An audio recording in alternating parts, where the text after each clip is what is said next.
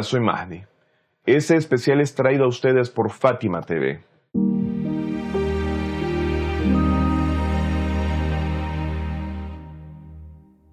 Como hemos venido hablando a lo largo de este curso, frente a la gran mayoría que tenía conciencia de la verdad y que a pesar de ello no ayudó al imam al-Hussein sea por miedo o codicia, dejándole solo a merced de los más viles y crueles mercenarios. Hubieron unos pocos que sí se unieron a la causa del imam y lucharon con valentía, con fe plena y con certeza de lo que creían y en qué y quiénes creían, no dejando solo a su líder o a su imam.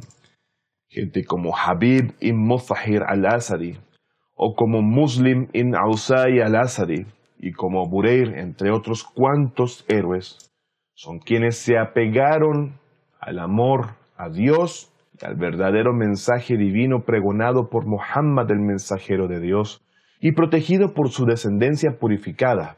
Son esos valientes kufíes que sí dejaron sin valor alguna la codicia y sin efecto a las amenazas. No sé si conocen cómo Habib y Muslim ibn Ausaye, estos dos ancianos de Karbala, se unieron y se dieron cuenta de lo que acontecía al imam al-Hussein y se presentaron ante él para dar su apoyo. Por si no lo saben, quiero contárselos. Se dice que cuando el imam al-Hussein llegó a Karbala, escribió una carta a Habib en Kufa pidiéndole que saliese de ahí lo más pronto y fuese a Karbala, si ese quería ayudarle a él y a su familia. Es así como Habib salió de Kufa rápidamente y en el camino de Karbala se encontró con Muslim ibn Agusay. Habib le contó sobre la carta del imam al-Hussein y es así como estas dos personas vinieron juntas a Karbala para ayudar al imam. Era el cuarto o quinto día de Muharram cuando ellos llegaron. El día de Ashura, cuando un muslim al fue herido en batalla y cayó al suelo, no tenía ya capacidad de continuar con la batalla. Ante esto, el imam al-Hussein salam vino con Habib a la altura de su cabeza. Allí, y en ese instante, el imam al-Hussein recitó este noble versículo del Corán que dice, entre los creyentes hay hombres que cumplen lo que han prometido a Dios. Entre ellos hay quienes ya han cumplido su promesa y hay otros que aún esperan y no han cambiado en absoluto. Corán capítulo 33 versículo 23. Habib se volvió hacia Muslim y le dijo, si no fuera por el hecho de que una hora más tarde seré martirizado como tú, me gustaría que me ordenaras hacer lo que tengas a bien por ti después de tu martirio, debido a la amistad entre nosotros. Pero pronto seré martirizado y no podré. Está escrito en los libros históricos que Muslim no tenía el poder de hablar, pero en el último momento dijo, mi pedido es solo sobre el imam al-Hussein, tan solo auxíliale. Entonces está entre aquellos que creyeron en el imam al-Hussein y en la razón justa de su levantamiento varios grupos. A. Aquellos que se rebelaron contra el imán debido a amenazas y recompensas. Y B. El otro grupo que, aunque no hicieron nada para ayudar al imán, la certeza de que el imán estaba con la verdad no cambió y no abandonó nunca sus corazones, razón por la que no cooperaron con los enemigos del imán, siendo este último grupo el que se mantuvo fiel a la creencia de sus corazones hasta su martirio. Este último grupo era pequeño y un hombre llamado Suhair era uno de los que sinceramente consideraban que el imam al-Hussein tenía la razón y le apoyaron hasta el final. Hagamos una comparación entre Suhair y Ubaidullah ibn al-Har al-Ja'afi, de quien en el video anterior ya hablamos. Ambos antes estaban en el ejército de Muawiyah durante la batalla de Sifin, pero sin embargo, sabemos que debido a que Obeidullah ibn al-Hur era una persona cuya meta principal era llegar a tener todo lo que se poseyera en este mundo, es decir, lo mundanal, prefirió dejar de lado la verdad y no ayudar al imam al-Hussein en el momento en el que éste vino en busca de su apoyo, con tal de no verse perjudicado ante los poderosos y no perder así la oportunidad de beneficiarse de ese poder, pero luego se arrepintió. Por otro lado, tenemos a Suhair, el cual a pesar de que era un aristócrata y tenía muchos sirvientes, aceptó gustoso el llamado del imam al-Hussein y fue a su auxilio hasta Karbala, siendo uno de los valientes compañeros del imam, resistiendo en su camino hasta el final. Se cuenta que Suhair tenía muchos sirvientes, quienes lo acompañaron al Hajj o peregrinación a la Cava. De regreso, se cuenta que Suher estaba atento a no toparse con el imam al-Hussein.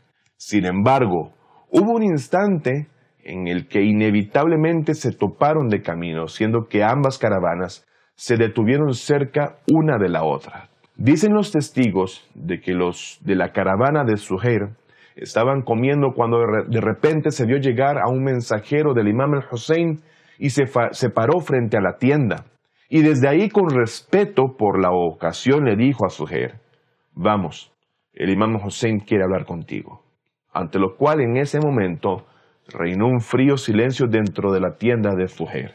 Quien rompiese ese silencio fue la esposa de Suher, quien se volvió hacia él y le dijo, Alabado sea Dios, el hijo del profeta te llama. Entonces, ¿acaso ante este llamado no te levantarás? ¿Qué tal si te levantas de inmediato y vas a donde el hijo del profeta y ves lo que dice? Entonces, es que Sujer limpió sus ropas, se levantó y fue a donde el imam al-Hussein. Pero este Sujer que iba de camino a donde el imam es diferente al Sujer que regresó luego de la reunión.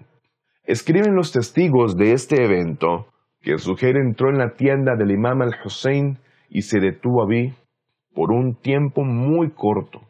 Así vieron cuando éste regresó de vuelta a su tienda, que el sujer que regresaba no era el mismo que había salido hacía un rato para donde el imán, puesto que había salido con una cara triste y en muy poco tiempo regresaba con una cara muy feliz y riendo, con una luz sin igual que caía sobre su rostro y lo primero que dijo fue, Adiós, que Dios les proteja. Sorprendida su esposa dijo, Zuhair, ¿qué ha sucedido? A lo que Sujer pronto respondió diciendo, Nada, tan solo quiero estar con el imam al-Hussein, esta es mi decisión. Seguido de eso se dio la vuelta y le dijo a su esposa, Tú también vete. A lo que ella rápidamente le dice, ¿A dónde debo ir? Te hice feliz, yo te di la felicidad.